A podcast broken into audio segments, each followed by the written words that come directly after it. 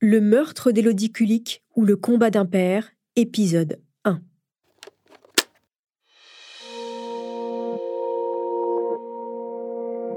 Jackie Kulik, 72 ans, est un homme fatigué. Il dit de lui qu'il est maudit. De nombreux drames ont jalonné sa vie. Il a perdu trois de ses enfants dans des circonstances différentes. Beaucoup auraient perdu pied à sa place. Lui est encore debout.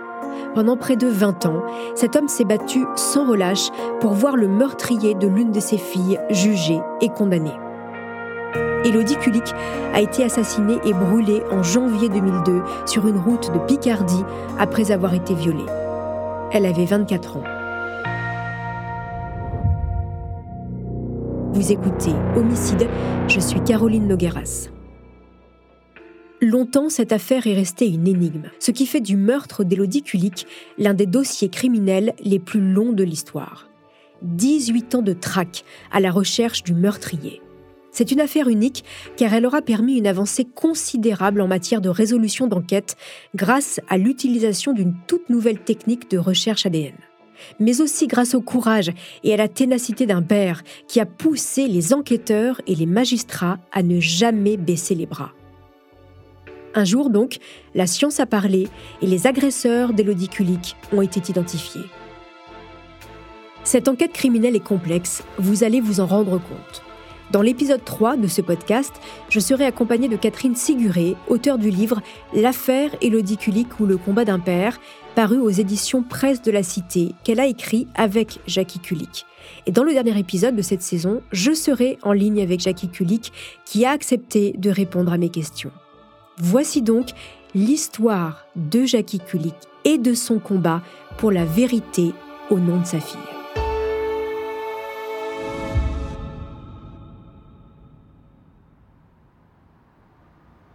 La nuit est tombée depuis un moment ce jeudi 10 janvier 2002, quand Elodie Kulik ferme son agence bancaire de Péronne, une jolie petite ville de 8000 habitants dans la Somme.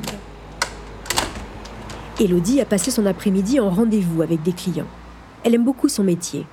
À 24 ans, elle est directrice d'agence dans une banque de la région et elle est la plus jeune de France à ce poste-là. Ce soir, elle est sortie. Elle a rendez-vous avec Hervé, un ami dans la ville de Saint-Quentin, à une vingtaine de kilomètres. Sur le chemin, elle s'arrête dans une boutique de déco. Elle a repéré un meuble.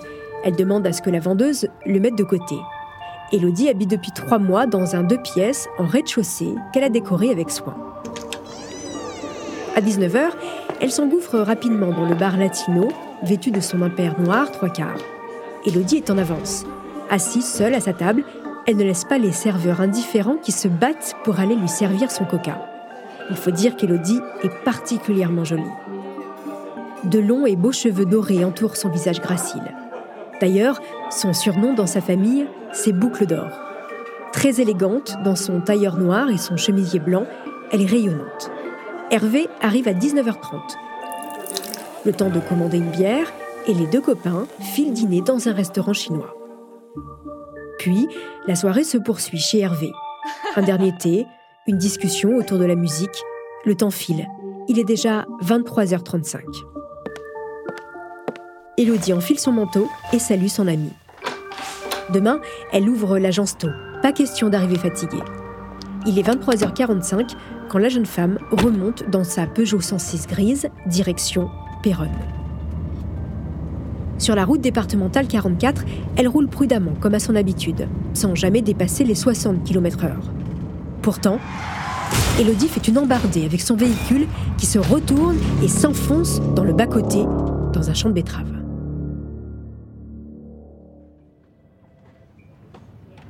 Au centre d'appel des pompiers à Amiens, la nuit est plutôt calme, jusqu'à cet appel à minuit 22. À l'autre bout du fil, une femme hurle. Ses cris sont terrifiants.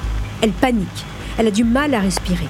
Et l'opératrice ne comprend pas ce qu'elle dit. Elle discerne une voix d'homme derrière la jeune femme. Encore une femme battue, pense-t-elle. Mais comment le vérifier? L'appel se coupe net. Il a duré 26 secondes. L'opératrice rappelle au numéro qui s'est affiché. Messagerie. Elle recommence. Messagerie. Encore. En vain. La jeune femme n'est plus joignable. Le lendemain, il est 8h15 lorsque les gendarmes de Péronne se rendent sur la départementale 44 à hauteur de Cartigny. Durant la nuit, quatre automobilistes leur ont signalé un véhicule abandonné sur le bas-côté, dans un champ, une 106 grise. La portière du conducteur était ouverte, le contact encore en marche et la radio branchée. Mais le capitaine Thierry Fouache n'a que sept hommes dans sa brigade. Et pendant la nuit, ceux qui étaient de service étaient déjà en intervention. Bref, à son tour, il découvre cette 106 avec les clés sur le contact et un sac à main à l'intérieur. Grâce à la plaque d'immatriculation, les enquêteurs remontent rapidement jusqu'à sa propriétaire. Il s'agit d'Élodie Kulik, née le 29 décembre 1977 à Lens, dans le Pas-de-Calais. La voiture est envoyée aux experts de l'IRCGN, l'Institut criminel de recherche de la Gendarmerie nationale, pour une analyse complète. Ils recherchent de l'ADN ou des empreintes digitales. Sur le terrain, la zone où se trouvait le véhicule d'Elodie est inspectée. Un hélicoptère survole les environs, les champs de betteraves et les bois alentours. Mais la jeune femme est introuvable. Les gendarmes se rendent à son domicile de Péronne. L'appartement est vide. À son travail, elle ne s'est pas présentée. Les enquêteurs appellent aussi les hôpitaux de la région, les amis de la jeune femme. Elodie s'est comme volatilisée.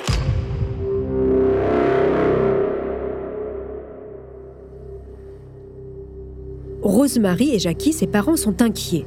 Ne pas leur donner de nouvelles, surtout le jour de leur anniversaire de mariage, ça ne lui ressemble pas du tout. Ils sont persuadés qu'il est arrivé quelque chose de grave à leur fille la gendarmerie aussi. Les heures passent et Elodie reste introuvable. La presse locale annonce la disparition de la jeune femme et titre Péronne, la directrice de banque a disparu. Le 11 janvier, une enquête est ouverte pour enlèvement et séquestration.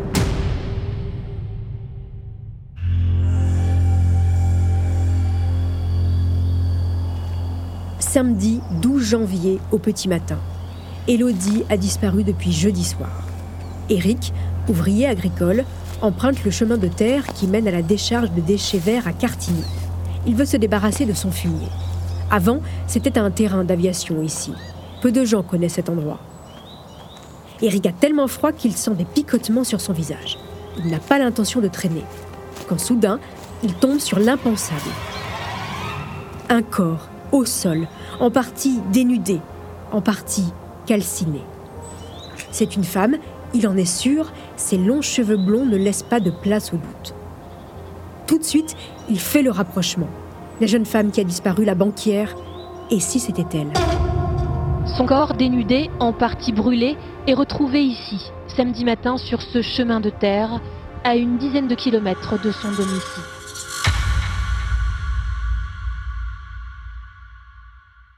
Qui pourrait avoir les mots pour décrypter la douleur des parents d'Élodie et de son plus jeune frère Fabien? Pour quelle raison le sort s'acharne-t-il ainsi sur cette famille? Jacques Kulik et sa femme Rosemary ont déjà perdu deux enfants, de 5 et 6 ans. C'était en 1976. Une nuit noire, une taque de verglas et une sortie de route. C'est Jackie qui conduisait. Il a sombré ensuite dans un profond coma pendant 23 jours. Rosemary est la seule qui s'en est sortie indemne, physiquement bien sûr. Il a fallu qu'elle tienne bon pour Jackie. Après avoir enterré seule ses deux enfants, tous les jours, elle a veillé sur son mari dans cette chambre d'hôpital. Et puis, Jackie s'est réveillé. Il a voulu se rendormir, crever pour rejoindre ses petits. Huit mois d'hôpital à se demander ce qu'il foutait encore là. Le couple s'est épaulé et avec le temps, il s'est relevé. Jackie et Rosemary ont donné à nouveau la vie. Elodie est née un an après le drame. Elodie, petite poupée blonde, boule de vie dans une famille endeuillée. Puis, deux ans plus tard, est né Fabien. Les années qui ont suivi ont été heureuses. À Monchy, dans l'Oise, la jolie maison, les rires des enfants, les fêtes de famille, les parties de pétanque avec les amis et le travail à la poste pour Jackie. Des petits riens qui rendent le quotidien joyeux. Pendant 24 ans, les coliques ont même été heureux. Mais dans cette famille, on dirait bien que le bonheur a toujours une date de fin. Jackie se demande ce qu'ils ont fait de mal pour subir autant de malheur.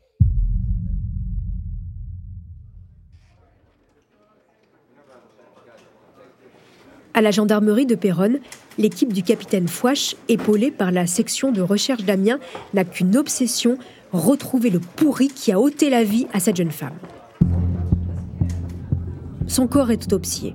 Les constatations sont sans appel. Elle a été violée puis étranglée avant d'être brûlée. Brûlée Mais pour quelle raison? Le tueur a-t-il voulu faire disparaître des indices? Si c'est le cas, il s'y est sacrément mal pris. Car sur la scène de crime, autour de la dépouille, il a laissé de nombreux éléments. Des mégots de cigarettes, un préservatif usagé, et même une serviette éponge avec des taches de peinture, une chaussette de la jeune femme et un sac plastique. A-t-il été surpris pendant son crime et pris la fuite de manière précipitée? Étrange, car le lieu est très isolé. Hormis l'usine Banduelle que l'on aperçoit au loin, il n'y a que les plaines autour, typiques de cette région. Toujours est-il qu'après analyse, un ADN est retrouvé. Il est nucléaire, c'est-à-dire qu'il est complet. C'est la signature génétique du violeur et du meurtrier d'Elodie Kulik. Il y a aussi un ADN partiel. Nous sommes au début des années 2000 et les analyses ADN n'en sont qu'à leur prémisse.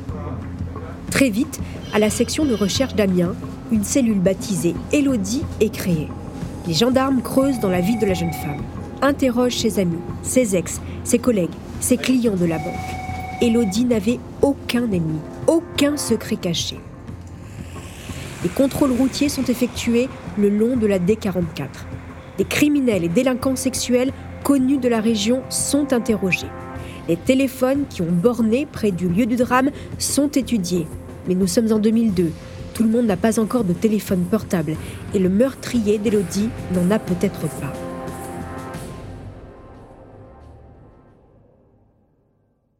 Alors les gendarmes vont étudier les appels sortants du portable d'Elodie et ils vont découvrir qu'à minuit et demi, le soir du drame, elle a composé le 18. Rappelez-vous, l'opératrice qui a pris son appel a pensé à des violences conjugales. L'enregistrement dure 26 secondes. Il est de piètre qualité. Les spécialistes vont nettoyer la bande et l'écouter plusieurs centaines de fois.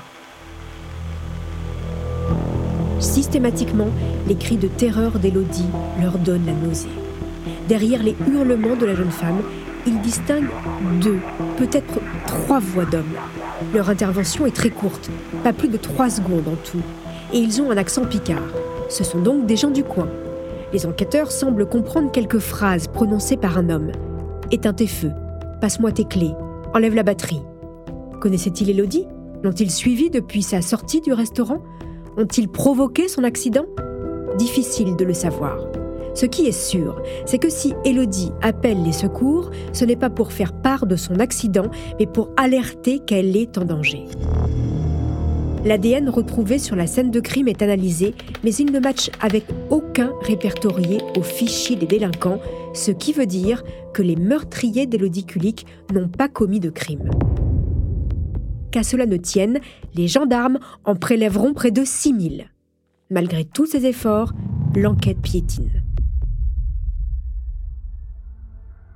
Jackie est dévasté, mais il a décidé de se battre. Le meurtre de sa fille ne restera pas impuni. Jackie a accès au dossier d'instruction. Il lit les PV, épluche tout dans le moindre détail. Il retourne sur les lieux du drame, cherche un indice. Enquêter, chercher, c'est sa seule chance de survivre à ce drame. Il appelle les enquêteurs, les oriente sur différentes pistes. Certains disent même qu'il pollue l'enquête, mais Jackie n'en a que faire pas question de rester sans rien faire et d'attendre derrière son téléphone. Pendant ce temps, Rosemary, la mère d'Élodie, perd pied. Elle sombre dans les abîmes du chagrin. Elle est une ombre presque morte.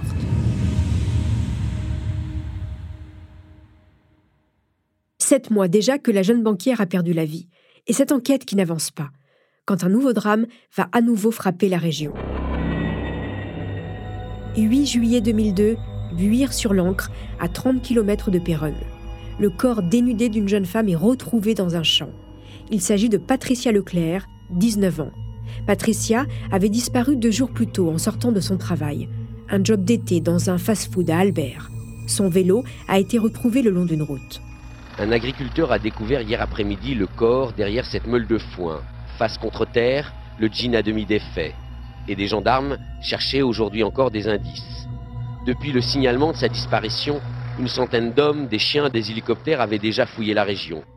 Patricia, 19 ans, devait rentrer de son travail à vélo samedi soir. Et si le meurtrier de cette jeune femme était le même que celui d'Élodie? C'est vrai que les similitudes entre les deux affaires sont nombreuses. Deux jeunes femmes kidnappées le long d'une route sombre, à la nuit tombée, violées et étranglées. Les gendarmes ratissent toute la Picardie. Des délinquants sexuels de la région sont entendus, leurs véhicules analysés, leur emploi du temps vérifié. Ils ont tous des alibis. Aucun n'est suspecté. Pour Rosemary, la mère d'Élodie, cette deuxième victime, c'est trop. C'est trop de malheur, c'est trop d'injustice. Elle est dévastée. Rosemary n'a plus l'énergie de se battre. Elle avale de la mort au rat et s'enfonce dans le coma. Jackie se retrouve seule avec Fabien, son plus jeune fils. Désormais, c'est lui qui ira parler tous les après-midi à Rosemary dans sa chambre d'hôpital. Comment garde-t-il le cap? Jackie ne travaille plus depuis le décès d'Élodie. Ses journées sont désormais rythmées entre l'hôpital, le cimetière et l'enquête. Une enquête qui ne donne aucune piste sérieuse. Rien. Quand, six semaines après le meurtre de Patricia, l'horreur frappe à nouveau dans la région. Le corps d'une troisième jeune femme a été retrouvé hier dans le département de la Somme, près d'Amiens. Trois jeunes femmes tuées en moins d'un an. La troisième victime a été retrouvée dans un champ sous une camionnette volée près de Villers-Bretonneux. Elle s'appelait Christelle Dubuisson et elle avait 18 ans. Elle avait disparu la veille au soir, près de chez son père. Pour les gendarmes, c'est évident, un tueur en série rôde dans la Somme. 30 enquêteurs et 150 gendarmes sont mobilisés. Un hélicoptère survole les trois zones des meurtres qui forment un triangle. Nuit et jour, des patrouilles et des contrôles routiers sont organisés. Trois familles endeuillées et une région entière qui vit désormais dans la peur et la psychose. Aux obsèques de Christelle, Jackie Kulik a tenu à être présent il partage la douleur de son père et de ses frères et sœurs. Et puis, il a un message à faire passer aux criminels. Je tenais euh, à montrer aux tueurs que, bon, ben, si eux continuent, moi je continuerai aussi. Je serai derrière eux. Avant de poursuivre cet épisode, une petite pause pour donner la parole à notre partenaire, sans qui ce podcast ne pourrait exister. Restez avec moi, on se retrouve juste après.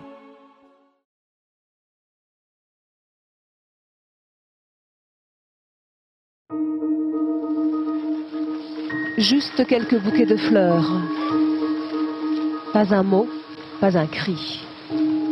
Sur le petit chemin de terre, la famille de Christelle, les proches, ses amis. Ils sont venus se souvenir. C'est ici que l'on a découvert mercredi le corps de la jeune fille, morte assassinée. Elle avait 18 ans. Dans le département de la Somme, c'est la psychose. En moins de huit mois, trois jeunes femmes ont été kidnappées et sauvagement tuées. Élodie Kulik, 24 ans, Patricia Leclerc, 19 ans, et Christelle Dubuisson, 18 ans. Près de 600 000 habitants vivent dans la crainte d'un serial killer. Moi, je ne suis même plus sortir toute seule, de toute façon. Euh, c'est sûr, euh, bon, avant, je partais euh, sur Corby, je vois, je suis déjà rentrée vers 4h du matin en scout ou un truc comme ça, mais là, c'est fini, quoi. Oh, c'est vide, hein Ouais, c'est vide, c'est carrément vide, c'est désertique même. D'habitude, il y a plein de monde sur la place, rien du tout. On a peur pour les enfants. Et c'est vrai qu'en parlant comme ça avec les voisins, on se sent tous plus ou moins touchés, quoi. Demain, ça peut nous arriver. J'ai trop peur, là. Oh non, ça m'a foutu la, trouille.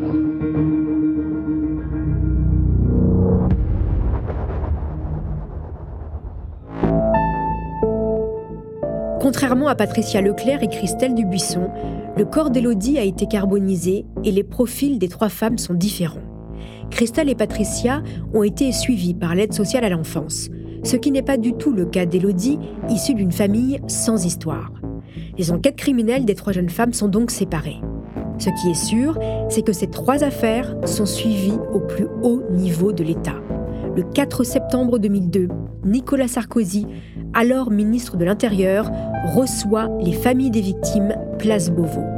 Et il promet que tout sera mis en place pour retrouver le meurtrier de leur fille avec des moyens d'investigation supplémentaires.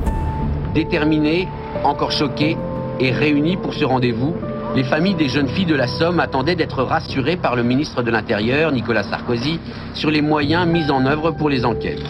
Durant trois quarts d'heure, ses parents ainsi qu'une jeune amie Christelle ont pu s'en expliquer avec lui.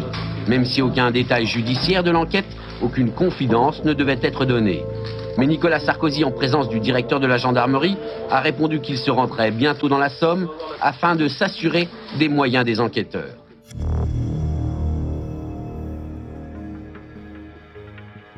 Côté enquête, un ADN a été retrouvé sur la scène de crime de Patricia Leclerc, mais il n'est pas le même que celui découvert sur les lieux où le corps d'Élodie gisait. Comme le pensaient les enquêteurs, ce n'est donc pas le même meurtrier. Les hommes déjà entendus dans l'enquête de Patricia Leclerc sont aussi convoqués dans les recherches sur la mort de Christelle. Cette fois-ci, ils sont soumis à un prélèvement génétique.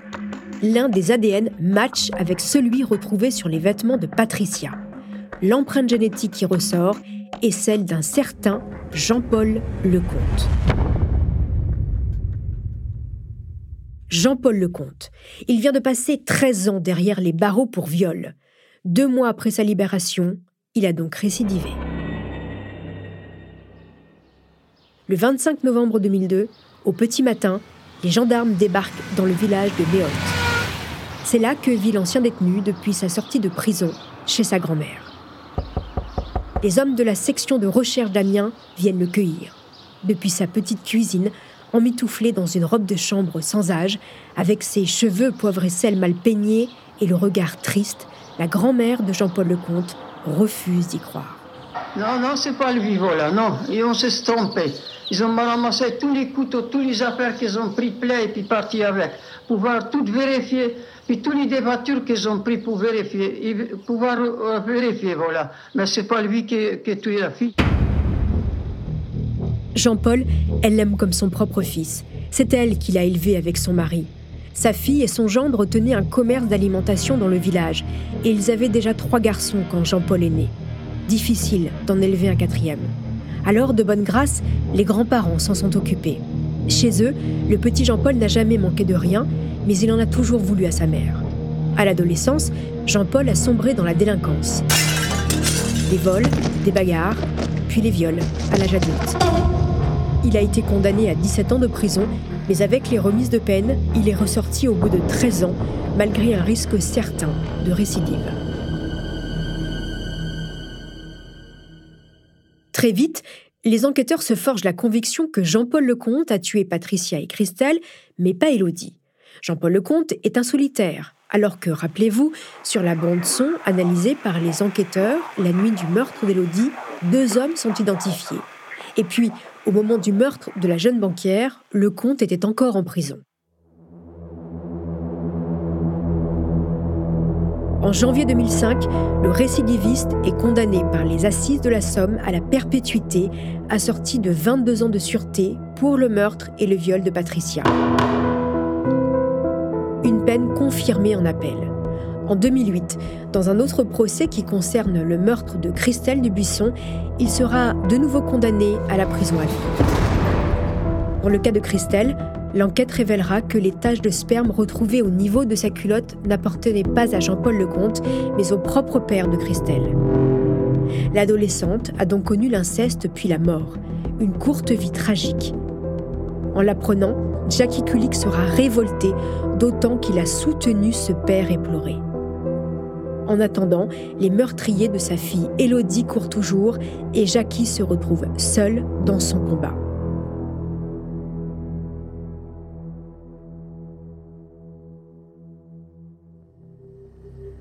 Dix années ont passé. Le visage de Jackie s'est creusé. Ses rides se sont marquées. Son épouse, Rosemary, après neuf années de coma, s'en est allée. Inlassablement, Jackie parcourt régulièrement les 80 km qui le séparent du lieu du drame dans l'espoir de découvrir un nouvel élément. Il multiplie les messes et les marches blanches en mémoire de sa fille. Il a même monté un blog, puis une page Facebook où des centaines d'anonymes lui témoignent son soutien. Ce qui me fait tenir, c'est le fait de, les avoir un jour, de savoir qui ils étaient, pourquoi ils ont fait, Il n'y a rien de pire que de ne pas savoir. Rien n'est pire que de ne pas savoir. Ce qui le fait tenir, ce sont les progrès en matière ADN. Il en est convaincu, un jour, elles permettront de résoudre le meurtre de sa fille. Depuis 2003, Jackie a rejoint l'association Angélique, qui milite pour la généralisation du fichier national automatisé des empreintes génétiques, le FNAEG, c'est-à-dire un prélèvement ADN de tous les mis en cause par la justice. Plus ce fichier s'étoffe, plus les empreintes des meurtriers de sa fille ont des chances de s'y trouver. Avec les années, la cellule d'enquête Elodie à la section de recherche d'Amiens s'est vidée d'une grande partie de ses enquêteurs. Ils ne sont plus que trois, mais elle est toujours active. Les gendarmes n'ont jamais baissé les bras. Il faut dire que Jackie Kulik ne les lâche pas. Lui aussi continue d'enquêter, de vérifier la moindre information qu'on lui transmet. Il est attachant, Jackie, et tout le monde partage sa peine. Alors, on lui pardonne. Et surtout, les enquêteurs refusent d'abandonner les recherches. Nous sommes en 2010. Un homme a rejoint la cellule Elodie au profil différent. C'est le lieutenant-colonel Emmanuel Famoy. Avant d'entrer en gendarmerie, il a étudié la biologie moléculaire. Il est devenu un expert des empreintes génétiques. Ce gendarme a une idée de génie. Il va imaginer une nouvelle technique d'analyse ADN qu'il va appliquer pour résoudre le meurtre d'Elodie Kulik. La recherche d'ADN en parentèle. En d'autres termes, retrouver un coupable grâce à sa famille en recoupant les ADN de ses parents. L'idée de la recherche en parentèle, c'est qu'en définitive, si je ne dispose pas d'un individu qui correspond en tout point à mon profil génétique au sein du FNEG, peut-être que je vais avoir un parent biologique qui va s'approcher des caractéristiques du profil issu de la scène de crime. Et c'est tout simplement comme ça, en disposant d'un parent biologique et en tentant de remonter sur la bonne famille, qu'on va établir la recherche en parentèle. Si l'un des parents ou un frère du meurtrier d'Élodie se trouve dans le fichier des délinquants, car il a lui-même commis un acte grave, alors il matchera à 50% avec l'ADN du meurtrier d'Élodie, retrouvé sur la scène de crime. C'est un coup de poker, mais pourquoi ne pas le tenter? Le 21 janvier 2012, l'affaire Élodie Kulik fait la une du 20h de France 2. Les enquêteurs n'avaient jamais baissé les bras. Eh bien, un crime qui avait marqué l'opinion vient d'être en partie élucidé dix ans après. Dans le fichier des délinquants, une empreinte génétique apparaît très proche de celle retrouvée sur la scène de crime d'Élodie Kulik. Cette empreinte est celle d'un délinquant sexuel incarcéré au moment de la mort d'Élodie. Il s'agit du père du meurtrier d'Élodie. Patrick Viard, le père de Grégory Viard. Grégory Viard est un jeune plombier qui habite à Montescourt-Liserolles, un village tout près de Péronne, là où habitait Élodie. Et le moins qu'on puisse dire, c'est qu'il n'a pas du tout le profil du gendre idéal. Père d'un jeune garçon, il est connu pour des faits de violence conjugale. C'est un fêtard, porté sur la boisson et les filles. Il traîne toujours avec la même bande de copains, des passionnés de vitesse qui font partie d'un club de 4x4. C'est donc le principal suspect du meurtre de la jeune Elodie. Jackie Kulik s'effondre. Enfin, il peut mettre un visage et un nom sur l'un des meurtriers de sa fille. Sauf que, à nouveau, le sort s'acharne. Un an après le crime, en 2003, Grégory Viard est mort dans un accident de la route. Son corps est exhumé pour être analysé. Il est 9 heures passées à peine quand le procureur réapparaît. Des cheveux, de la peau et un morceau d'os du cadavre vont désormais être analysés. Cette empreinte ADN sera comparée avec euh, l'empreinte ADN trouvée sur les lieux. C'est tout simplement une euh, confirmation de ce qu'on sait déjà, puisqu'il y a déjà eu une comparaison entre l'empreinte euh, trouvée sur les lieux et puis une reconstitution d'empreintes à partir des empreintes du père et de la mère. Nul doute, Grégory Viard est bien l'agresseur d'Élodie Kulik. Reste à retrouver son complice, la deuxième voix entendue dans l'appel aux pompiers de la jeune femme la nuit du meurtre. Désormais, Jackie Kulik s'accroche à ce mince espoir.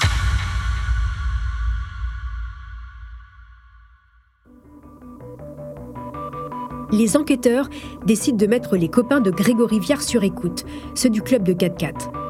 Et un personnage sort du lot, Willy Bardon. À Fiolaine, dans son village picard, Willy Bardon laisse l'image d'un garçon un peu brut de décoffrage, comme on dit. Un fêtard invétéré, doublé d'un infidèle notoire, parfois agressif envers les femmes quand il a trop bu. Bardon a tenu un temps le bistrot du village, chez Will, mais les impayés se sont accumulés et il a mis la clé sous la porte. Il était très proche de Grégory Viard, avec qui il partageait ce goût pour la fête, les filles et la mécanique. Les deux hommes passaient une grande partie de leur temps libre au club de 4x4. Willy Bardon avait un ascendant fort sur Grégory Viard. Plus âgé, plus costaud, plus fort en gueule. Selon les enquêteurs, voici ce qui a pu se passer la nuit du drame.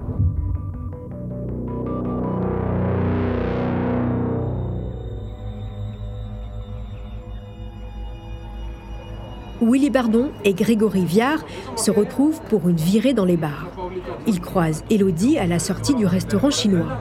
Ils la draguent, elle refuse leur avance. Pour se venger, ils la poursuivent jusqu'à provoquer son accident. La suite, on la connaît.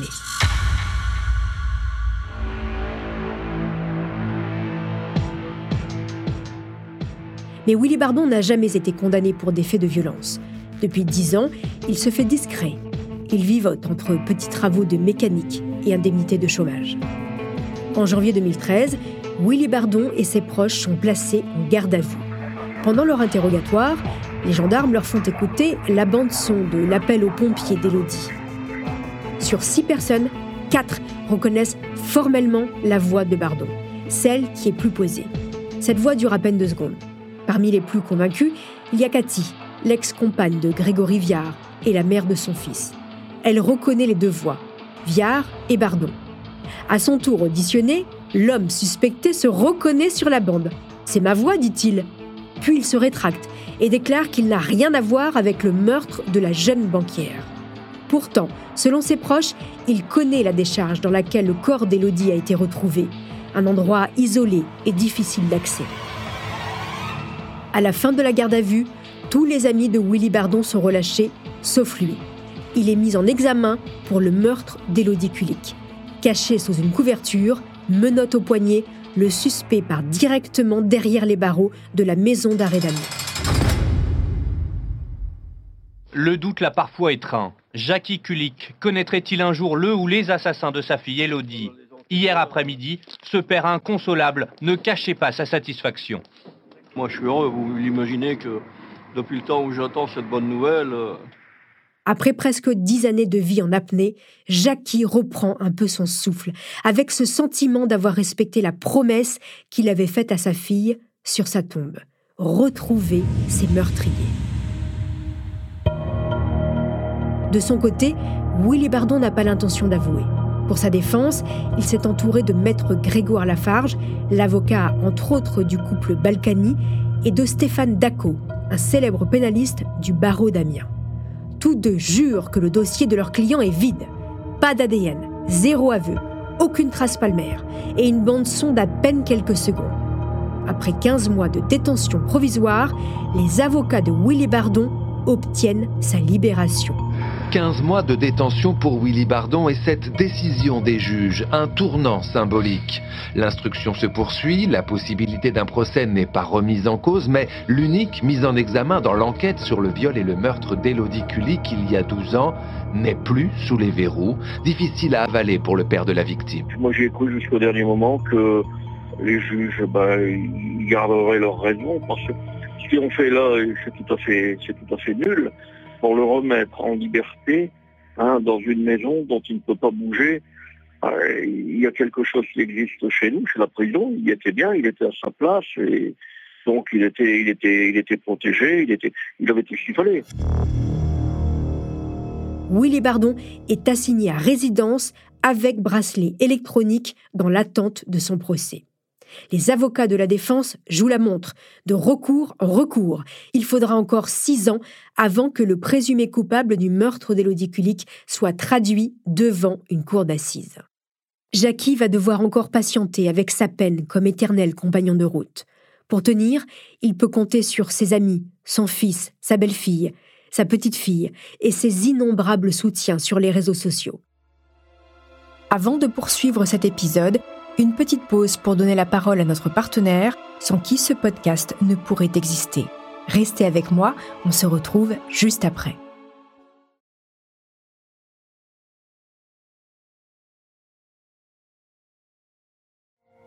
Dans son joli jardin, à l'arrière de sa maison de briques rouges de Violaine, village du Pas-de-Calais, Jackie Kulik cultive des kiwis, des groseilles, des pêches, des figues, des poires. Il a la main verte, Jackie. Et puis, dans ces moments-là, il pense moins aux drames qui ont jalonné sa vie. La mort tragique de son père, un mineur d'origine polonaise, dans un accident de mobilette, alors qu'il n'avait que 13 ans. Puis, trois de ses enfants et son épouse. Cela fait 17 ans que sa fille Elodie a été sauvagement tuée. Jackie avait 51 ans, il en a aujourd'hui 68. Il a appris qu'avec la justice, il fallait s'armer de patience. Le meurtre d'Elodie est devenu un colcaise, comme on dit. Pour tromper sa solitude, il peut compter sur Yvonne. Elle est veuve, ils se connaissent depuis toujours. Yvonne et Jackie sont devenus des amis. Alors, quand Jackie lui a proposé de venir s'installer chez lui, Yvonne a dit oui. À deux, la peine est moins lourde à porter. Depuis 17 ans, Jackie Kulik s'est juré de retrouver l'assassin de sa fille Elodie et de le faire comparaître devant la justice. Aujourd'hui, c'est le grand jour, pour moi. Qu'est-ce que ça fait d'être là, monsieur, aujourd'hui, euh, dans cette cour d'assises Un grand, grand soulagement. Hein, C'était un combat que j'ai mené depuis, je vous dis, depuis plus de 17 ans.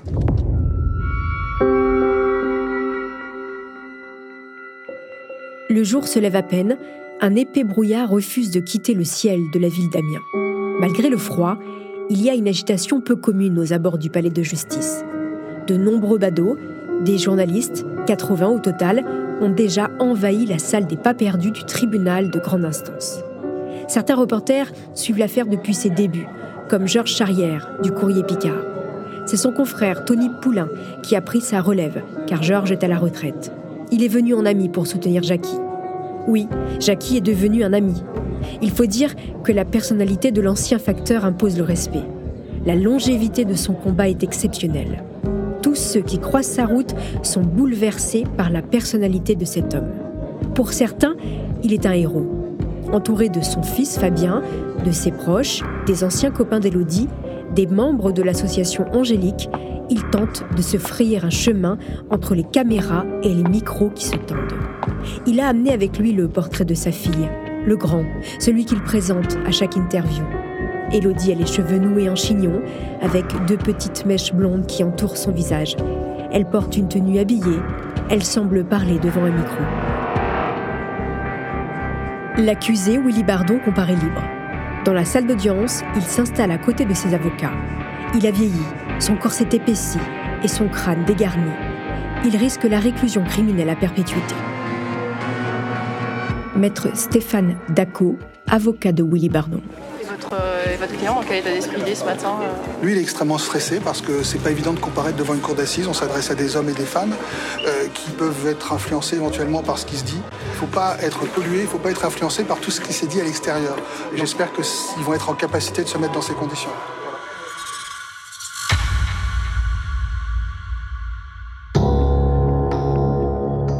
Rarement, dans un procès d'assises, on a vu autant de pièces de procédure. 12 000 au total, répertoriées dans des dossiers blancs sanglés qui constituent un véritable mur. Comme dans un musée, des pièces à conviction sont exposées au public derrière une vitre épaisse. Parmi eux, il y a une cassette. C'est la bande sonore de l'appel d'Élodie Kulik aux pompiers la nuit de son meurtre. Pendant trois semaines, 47 témoins vont défiler à la barre. Comment va se dérouler ce procès? Quelle sera l'intime conviction des jurés, ces neuf personnes tirées au sort dont dépend la vie d'un homme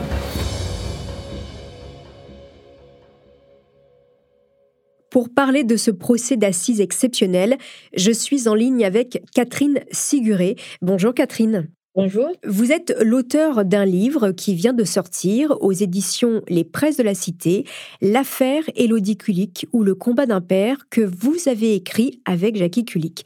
Catherine Séguré, avant de parler du procès, est-ce que vous pouvez nous raconter les circonstances de votre rencontre avec Jackie Kulik et puis pour quelles raisons vous avez voulu écrire un livre sur son combat?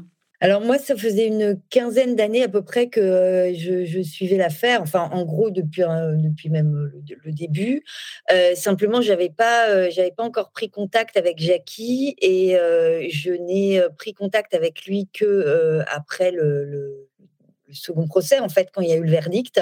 Et moi, c'est quelqu'un que j'avais toujours admiré parce que je savais que l'enquête continuait vraiment grâce à lui et grâce euh, à la pression, mais je dirais mesurée, mais qu'il mettait sur les, enquêteurs, les magistrats, etc. Et quand, je dis pression, c'était euh, vraiment une attitude intelligente de d'expliquer qu'il était encore là, qu'il ne lâchait pas, qu'il restait vigilant, et en même temps, euh, tout en leur faisant confiance et en laissant le temps au temps, parce que le temps de la justice est très long. Mmh donc c'est quelqu'un que j'avais toujours admiré et quand la première interview c'est euh, après le second verdict et moi il y avait une phrase de lui qui m'avait marqué. Euh, il, m'avait dit euh, on me dit que j'ai gagné mais j'ai tout perdu et, je trouvais que cette cette lucidité et, et cette compréhension qu'un verdict en fait bah, ne, rachète rien, c'est-à-dire que malheureusement ça, ça, ne, ça ne ramène pas les gens et l'absence de haine qu'il y avait euh, c'était euh, c'était remarquable et qu'il avait je me suis dit là il a vraiment quelque chose à transmettre quoi à tous les justiciables je dirais même si euh,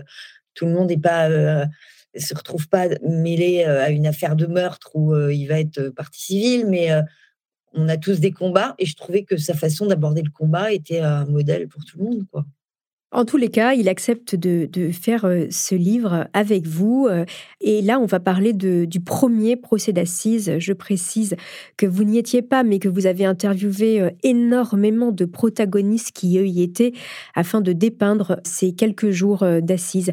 Alors justement, on va parler du premier jour qui est consacré à la personnalité de l'accusé, Willy Bardon. Quel portrait est dépeint très vite de cet homme? Bardon, il, est, euh, il a beaucoup choqué les gens, euh, aussi bien les, enquêteurs que, les proches de Jackie, que des, simples citoyens venus assister au procès, parce que euh, c'est quelqu'un d'assez de, brutal, c'est quelqu'un qui, qui a des méthodes un peu rustiques, aussi bien dans son quotidien de voisin que dans son rapport aux femmes et ça passe très très mal quoi. C'est euh, c'est quelqu'un où sa personnalité plaide contre lui malheureusement.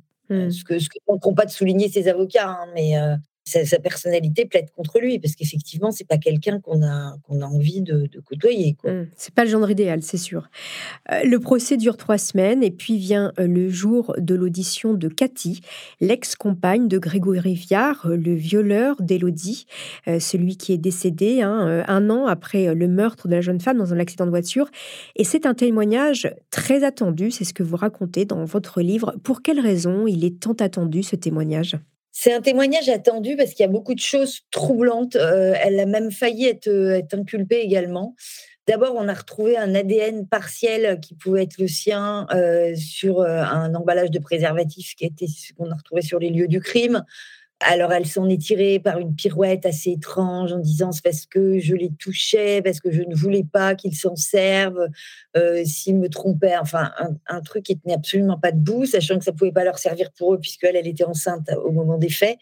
Donc il y a eu cette histoire de, on s'est demandé si elle était présente sur les lieux. Bon après les enquêteurs ont, jugé que non, mais euh, ensuite elle a, elle a beaucoup côtoyé euh, le tandem de son compagnon et de, du fameux Willy Bardon, de l'accusé.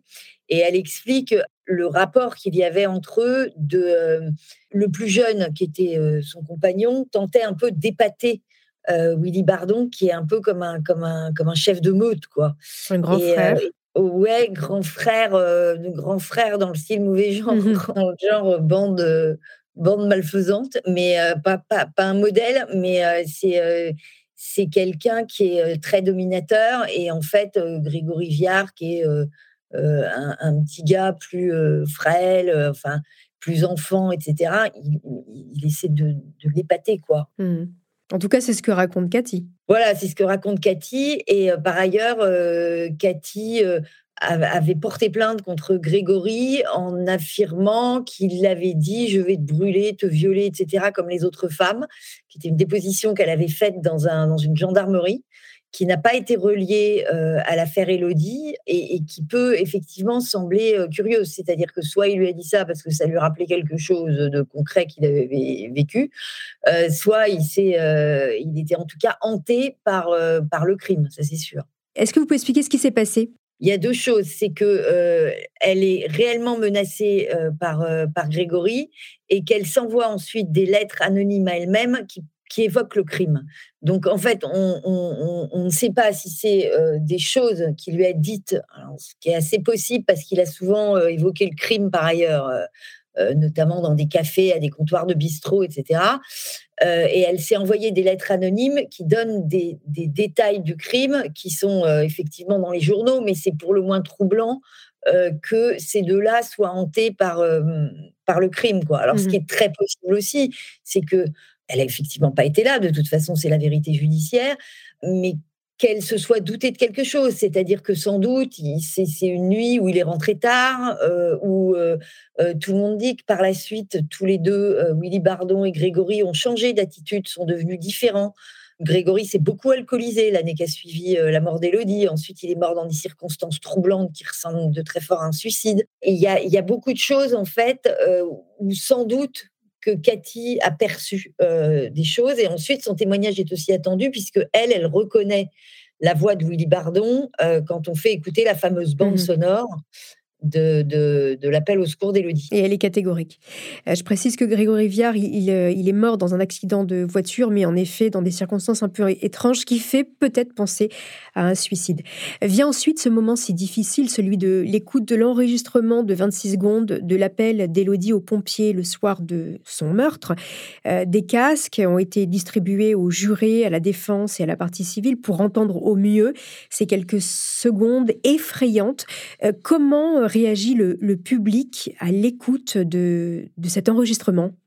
Alors, c'est à peu près la première chose dont tout le monde m'a parlé, c'est-à-dire que ce soit les enquêteurs, les juges, euh, les, personnes qui ont assisté au procès ou la famille de Jackie, tout le monde m'a dit Ah, le procès et euh, l'appel au secours. C'est quelque chose qui les a mais traumatisés au point que moi j'ai eu l'occasion de, d'écouter la bande et me fiant à vraiment 100% des gens qui disaient qu'ils en avaient rêvé des nuits, je l'ai pas fait. je crois que c'est quelque chose qui a très fortement impressionné les gens parce qu'à défaut de reconnaître la voix de Willy Bardon, on, entend évidemment les dernières secondes de quelqu'un et surtout de quelqu'un qui, n'appelle pas au secours pour demander de l'aide, mais qui appelle en sachant qu'il, va mourir. Tout le mmh. monde a témoigné de ça c'était vraiment la voix de quelqu'un qui voyait la mort arriver, quoi. Terrible. Il y a ensuite le témoignage du père, Jackie Kulik, ce père héroïque euh, qui n'a jamais rien lâché. Il vient raconter, lui, qui était sa fille Élodie. D'ailleurs, il a toujours ce portrait de sa fille à ses côtés. Il souhaite lui redonner de la, vie quelque part. Comment on peut expliquer ce témoignage à la barre? En fait, ce qui est, ce qui est formidable, c'est que Jackie, euh, il, redonne effectivement vie à, sa fille et il en dresse surtout... Euh, un portrait qu'il résume très bien à la fin en disant finalement, elle avait tout ce que vous n'avez pas. Et euh, vous l'avez tué à cause de ça. Et je crois que c'est très vrai, quoi. C'est que, euh, que ce soit Willy Bardon ou non, hein, je rappelle que l'affaire est en, est en cassation. Donc, mmh euh, en tout cas, Grégory Viard et les types avec qui il traînait et la bande d'une façon générale euh, ce sont des gens qui sont dans la haine des qualités qu'ont les autres, ce qui est quand même assez formidable, et surtout une envie de, profaner euh, l'innocence, euh, la gentillesse, la douceur, la beauté. C'est quelqu'un de très délicat, il le dit, très marrant, très positif, enfin. D'ailleurs, c'est ce qui a un peu désespéré les enquêteurs au départ, c'est que ils se disent, bah, dans la vie de la victime, il y a forcément quelque chose. Elle s'est embrouillée avec des gens, ou bien elle est un peu ceci, un peu cela. Enfin, quelque chose qui, qui leur donne un fil à tirer. Là, ils n'ont aucun fil à tirer parce mmh. que c'est voilà, unanime. C'est vrai, c'est une femme qu'on dirait parfaite. Vient ensuite euh, le temps des plaidoiries, celle de la défense de Willy Bardon, qui veut absolument montrer qu'il a beau être un salaud, si je puis dire, avec les femmes, cela ne fait pas de lui un coupable. Et puis, une fois de plus, ils estiment qu'il n'y a rien de concret, hormis cet appel contre leurs clients, un appel où, je précise, on n'entend que quelques secondes, hein, à peine une ou deux ou trois secondes, les voix des hommes. Euh, et puis, il raconte aussi les ratés de l'enquête. Est-ce que vous pouvez nous en dire plus? Ce qui a été souligné, c'est qu'il y a un enregistrement qui n'a pas fonctionné euh, d'une garde à vue. Euh, je dirais que c'est assez marginal et d'autant plus euh, marginal que finalement c'est arrivé récemment dans le droit. Pendant très longtemps, les gardes à vue n'ont pas été enregistrés. Et puis, bon, il y, a des gens, enfin la défense a reproché à l'un des, des adjudants qui l'a assez mal pris d'avoir vraiment qui était à charge. Mmh Ce qui évidemment n'est pas mon sentiment, parce que le moins qu'on puisse dire, c'est que pour une enquête bâclée, le fait qu'elle ait mis 20 ans, ça me semble quand mmh. même un peu long. C'est sûr, c'est vrai. Voilà pense qu'on ne peut pas dire qu'ils ont essayé de faire au plus vite et au plus simple. Surtout quand on sait le nombre d'écoutes qu'il y a eu, le nombre d'auditions, le nombre de, de, prélèvements ADN. Après 17 ans d'enquête, en tout cas 3 semaines d'audience et 5 heures de délibéré, le verdict tombe. Willy Bardon est condamné à 30 ans de réclusion criminelle avec 22 ans de sûreté pour l'enlèvement, séquestration suivie de mort, ainsi que viol en réunion. Les jurés sont encore plus sévères que le parquet qui n'avait pas retenu le viol. Jackie et son fils Fabien ont enfin le sentiment que la justice a été rendue à Elodie. On écoute Jackie Kulik ému à la sortie de la salle d'audience. Justice est rendue à Elodie. Et je pourrais les voir demain matin, demain après-midi sur leur tombe et puis leur dire que j'ai fait mon travail. Sauf que Énorme coup de théâtre, alors que le verdict vient d'être rendu, Willy Bardon tente de se suicider. Écoutez à nouveau le reportage de France 2 du 7 décembre 2019. Évacué sur une civière, Willy Bardon quitte en urgence la cour d'assises d'Amiens. Il vient de tenter de se suicider. Tout s'est passé quelques instants plus tôt à l'énoncé du verdict. Dans le box des accusés, l'homme de 45 ans comparé libre il avale soudain une gélule. Alexandre Debosser, procureur de la République d'Amiens. Il a ingéré un produit qui s'appelle du thémique, euh, qui est un pesticide interdit à la commercialisation sauf, euh, sauf quelques usages très précis, euh, et qui est un poison pour les animaux comme pour les humains, et qui provoque notamment des, des conséquences importantes sur le plan cardiovasculaire et sur le système nerveux. Catherine Siguré, on vient de l'entendre, Willy Bardon a avalé euh, des pesticides, une fiole de pesticides pour mettre fin à ses jours. Euh, comment est-ce possible? Comment a-t-il pu entrer avec ce poison dans la salle d'audience? Alors, on pense que, euh, en fait, c'est un poison qui, euh, qui est un produit euh, phytosanitaire, si j'ai bien compris. On pense qu'on a, on a pu lui passer au parloir et que c'est quelque chose comme un peu une poudre, donc c'est assez invisible.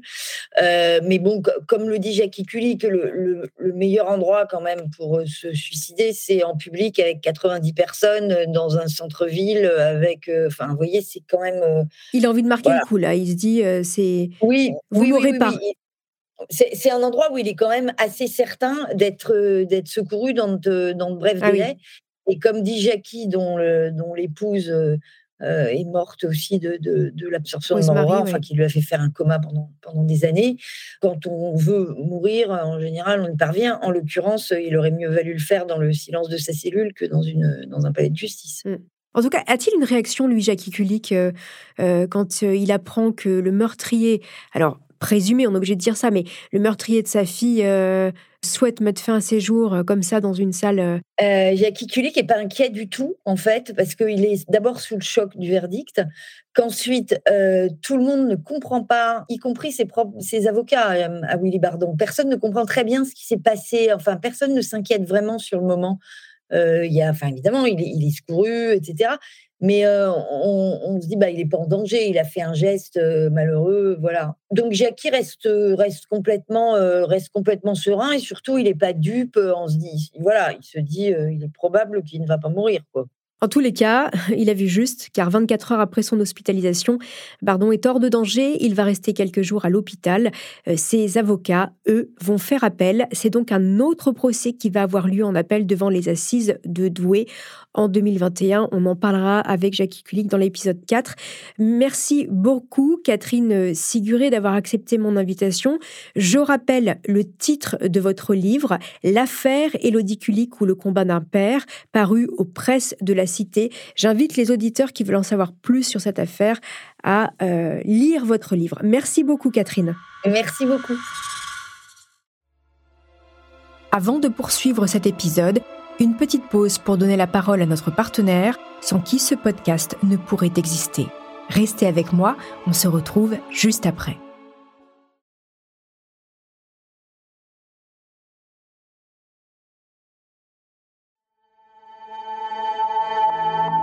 14 avril 2021. C'est le premier jour du procès en appel de Willy Bardon, le meurtrier présumé d'Elodie Kulik. Contrairement au procès en première instance, l'homme arrive menotté et il est placé dans le box des accusés. Masque sur le visage, chemise sobre, il a changé de stratégie. Il accepte désormais de dire qu'il est un pervers sexuel. Oui, un pervers sexuel, mais non, pas un meurtrier. Voilà ce qu'il dit. Sa femme a créé un comité de soutien qui réunit 70 personnes. On est loin des milliers de personnes qui soutiennent Jackie sur les réseaux sociaux. À la sortie de l'audience, elle accepte volontiers les interviews pour raconter que le Willy Bardon qu'elle connaît, celui qui a partagé sa vie, n'a rien d'un meurtrier. Pendant ce temps, dans la salle d'audience, casque sur les oreilles, les gens sont invités à écouter l'appel d'Élodie aux pompiers le soir du drame. Elle hurle de détresse et derrière, pendant quelques secondes, on entend deux voix d'hommes peu distinctes. À la fin du procès, le parquet requiert 30 ans. Après 6 heures de délibéré, la Cour rend son verdict. Willy Bardon est à nouveau condamné à la réclusion criminelle à perpétuité pour le viol et le meurtre d'Élodie Kulik. Immédiatement, il décide de se pourvoir en cassation. Le combat judiciaire n'est donc toujours pas terminé. Jackie Kulik accorde une dernière déclaration à la presse avant de se retirer. Bon, vous l'avez vu que, à Douai comme à Amiens, il a réussi à tromper personne. Bon, maintenant, que voulez-vous, je vous dise du procès Moi, ça, fait, ça va faire près de 20 ans que j'attendais. Bah, le, résultat, bah, le résultat me satisfait, même si, même si j'aurais préféré ne jamais être là. Vous comprenez? J'ai tenu parole. J'avais dit qu'on les aurait. Bon, on les a eus. C'est la fin de mon combat. Messieurs, dames, Jackie Kulik, bonjour. Merci beaucoup d'avoir accepté mon invitation. Jackie Kulik, euh, pendant des années, vous vous êtes battu pour voir le meurtrier de votre fille Elodie devant la justice. J'ai raconté pendant trois épisodes votre combat, le combat que vous avez mené. On va revenir avec vous 20 ans en arrière. Elodie est décédée à l'âge de 24 ans sur une route de Picardie, son corps retrouvé dans un terrain vague, en partie brûlé, et on l'apprendra qu'elle a été euh, violée. Les meurtriers ont laissé sur place de nombreux indices qui n'amènent à aucune piste. Mais, et c'est ça tout le combat que vous avez mené, il y a une partie d'un ADN inconnu à ce moment-là, auquel vous allez, euh, euh, Jackie, vous accrocher. Est-ce que vous pouvez nous en dire plus? Oui, bah, écoutez, dès le départ, je savais qu'on avait un ADN nucléaire, donc comme je suivais de très très près ce problème, ce problème d'ADN, j'avais vu que les, les Anglais, les Britanniques, étaient bien en avance par rapport à nous, en 2003 ou en 2004, prétendaient déjà qu'à partir d'un ADN nucléaire, on arriverait à établir un portrait robot. Et donc, euh, bah, je savais qu'avec euh, l'ADN nucléaire, on tenait, on tenait le, le meurtrier d'Elodie. Donc, euh, il nous fallait attendre, il fallait, il fallait passer par le FNEG. Malheureusement, euh, au niveau du FNEG, euh, l'ADN n'était pas répertorié. Donc, euh, il a fallu attendre de nouveaux progrès de, de, de, de la science pour, pour arriver à, à déterminer qui était l'auteur, qui était le possesseur de cet ADN. Exactement. Vous avez attendu dix ans pour savoir à qui appartenait cet ADN. C'est donc celui de Grégory Viard. On va le découvrir car le père de Grégory Viard était en prison pour des faits d'agression sexuelle et donc il avait été prélevé et une partie de son ADN a matché avec celui retrouvé sur la scène de crime. Il faut préciser que ce procédé n'avait alors encore jamais été utilisé en France et c'est en cela aussi que votre combat est hors norme. Vous pouvez nous raconter euh, ce qui s'est passé? Oui, donc euh, vous l'avez très bien raconté. Du reste, euh, le père de Grégory Viard était en prison pour des atteintes sexuelles et le commandant Fon Hoy qui était arrivé à la la, comment dirais-je, la cellule Elodie à l'époque, hein, qui était un biologiste, hein, euh, a été euh, soutenu dans, dans son action par le, par le juge Jordan Buchanan. Euh, il lui a parlé de la possibilité d'un d'un ADN euh, apparentel, c'était une technique qu'il avait vue se développer aux États-Unis, et il a demandé euh, à ce qu'on puisse utiliser donc euh, le juge Duquesne, euh, avec euh, l'accord du, du, parquet, bien évidemment, a autorisé cette nouvelle méthode d'utilisation. Donc, euh, à partir de ce moment-là, donc, on a déterminé que l'ADN de Grégory Viard était compatible avec l'ADN du père de Grégory Viard. Mmh. Et bon, cette chance qu'on a eue, on a eu la chance en définitive, hein, pour savoir que si le père de Grégory Viard avait été un honnête homme, euh, on, cherche encore peut-être aujourd'hui. Votre combat, Jackie Kulik, pour ceux qui vous connaissent, a été jalonné de, de drames. Alors que le meurtrier de votre fille est retrouvé, on vient de le dire, il s'agit de Grégory Viard, eh bien vous apprenez qu'il est mort un an après le meurtre dans un accident euh, de voiture. À ce moment-là, euh, comment vous réagissez, Jackie? Bah Écoutez, à ce moment-là, je me raccroche à ce qu'on a. Hein. Je me dis qu'en définitive, on a quand même euh, l'enregistrement où Elodie appelle. Et donc, à partir de cet enregistrement-là, on sait que euh, étaient au moins deux.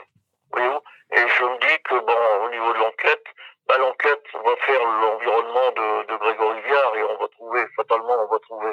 Et du reste, c'est ce qui a été fait pendant pendant quelques ben, pendant quelques mois, euh, tout l'entourage de Grégory Viard a été euh, mis sur écoute, interrogé et autres, hein, le tout pour arriver pour arriver à pour arriver à Willy Bardon, hein, qui était qui était comme on dit chez nous cul et chemise avec euh, avec Grégory Viard, qui était bon euh, c'était des copains de de, de, de, de virée, c'était des copains de boisson, c'était des voilà.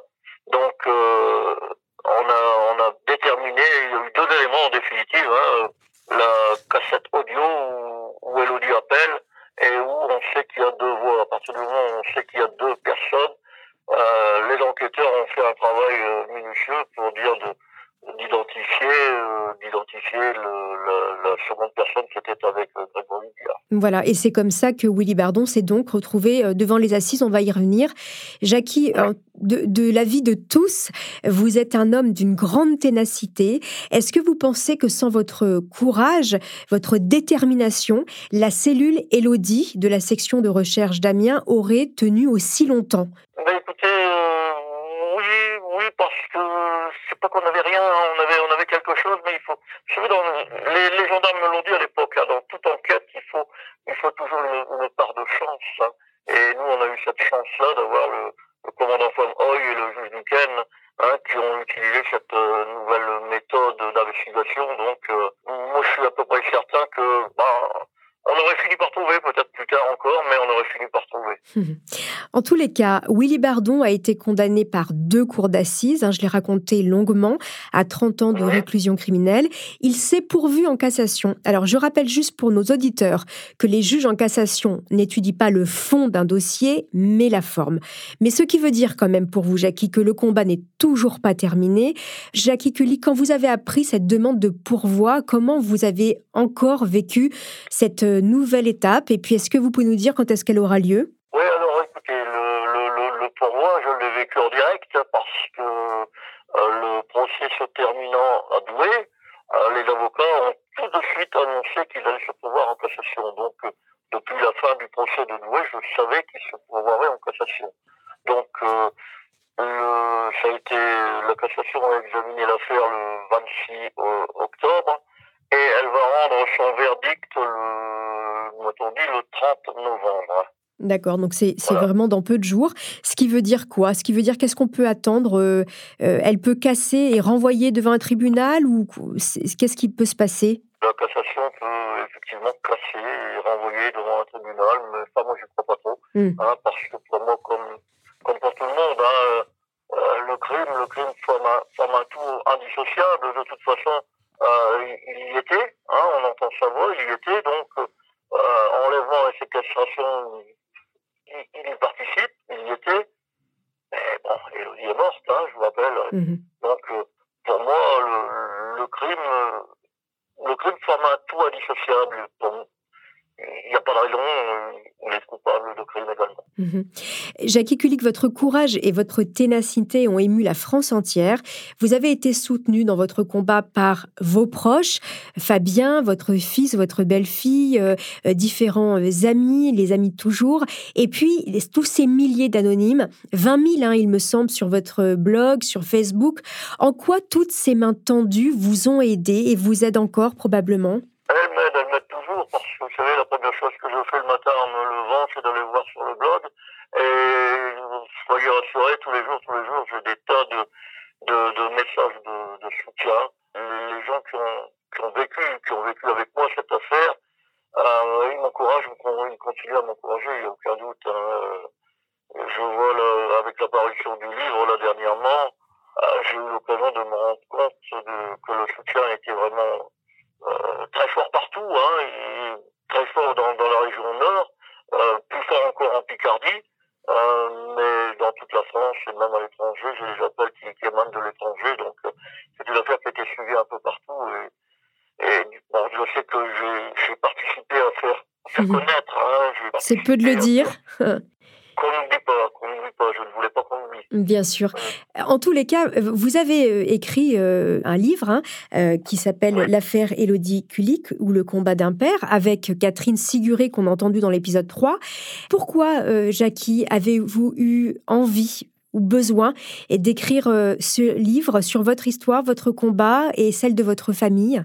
Oui, bah écoutez, j'ai voulu, voulu par ce livre rendre hommage d'abord à Élodie, à sa maman, à ma famille et puis à, tous les anonymes qui, qui, qui m'ont soutenu, euh, à tous les enquêteurs également, les juges d'instruction différents qui n'ont jamais rien lâché. Bien sûr, j'étais derrière eux pour qu'ils sachent que pour qu'ils sachent surtout que, que j'aurais pas lâché. En tous les cas, moi, ce livre, évidemment, je, je l'ai lu, je ne l'ai pas lâché.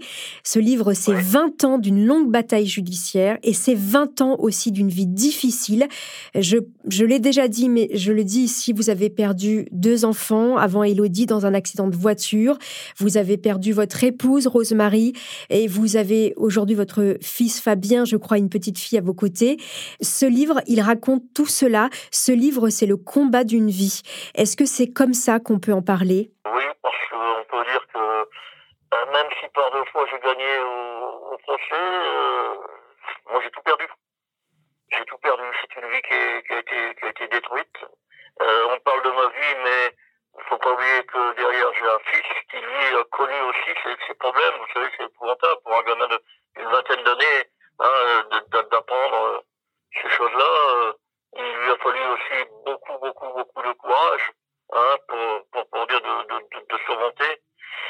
Voilà, j'ai voulu rendre hommage à tout le monde. Et Jackie, j'ai une toute dernière question. J'aimerais savoir comment vous allez aujourd'hui, vous, Jackie? Ben Aujourd'hui, écoutez, j'ai bientôt 73 ans. Hein. Il va être temps que, que la justice me rende justice et qu'on arrête. Hein. Je voudrais un peu me reposer.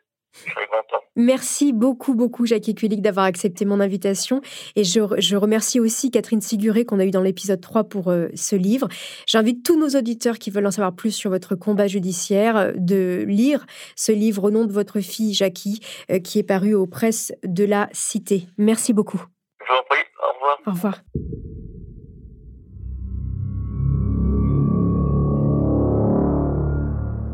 Peu de temps après l'enregistrement de cette interview avec Jackie Kulik, la Cour de cassation a confirmé la condamnation de Willy Bardot en appel à 30 ans de réclusion criminelle pour l'enlèvement, la séquestration, le viol et le meurtre d'Élodie Kulik. Les avocats de Willy Bardon ont décidé de porter le combat encore plus haut. Ils ont décidé de former un recours devant la Cour européenne des droits de l'homme pour que, ont-ils dit, la vérité puisse être faite et que Willy Bardon puisse être innocenté. C'est la fin de cette saison consacrée à l'affaire Elodie Kulik. Merci, chers auditeurs, pour votre fidélité et merci d'être chaque saison de plus en plus nombreux à l'écoute d'Homicide. En attendant la prochaine affaire, n'hésitez pas à nous laisser des étoiles sur vos applis de podcast ou des commentaires, à liker les pages Instagram ou Twitter.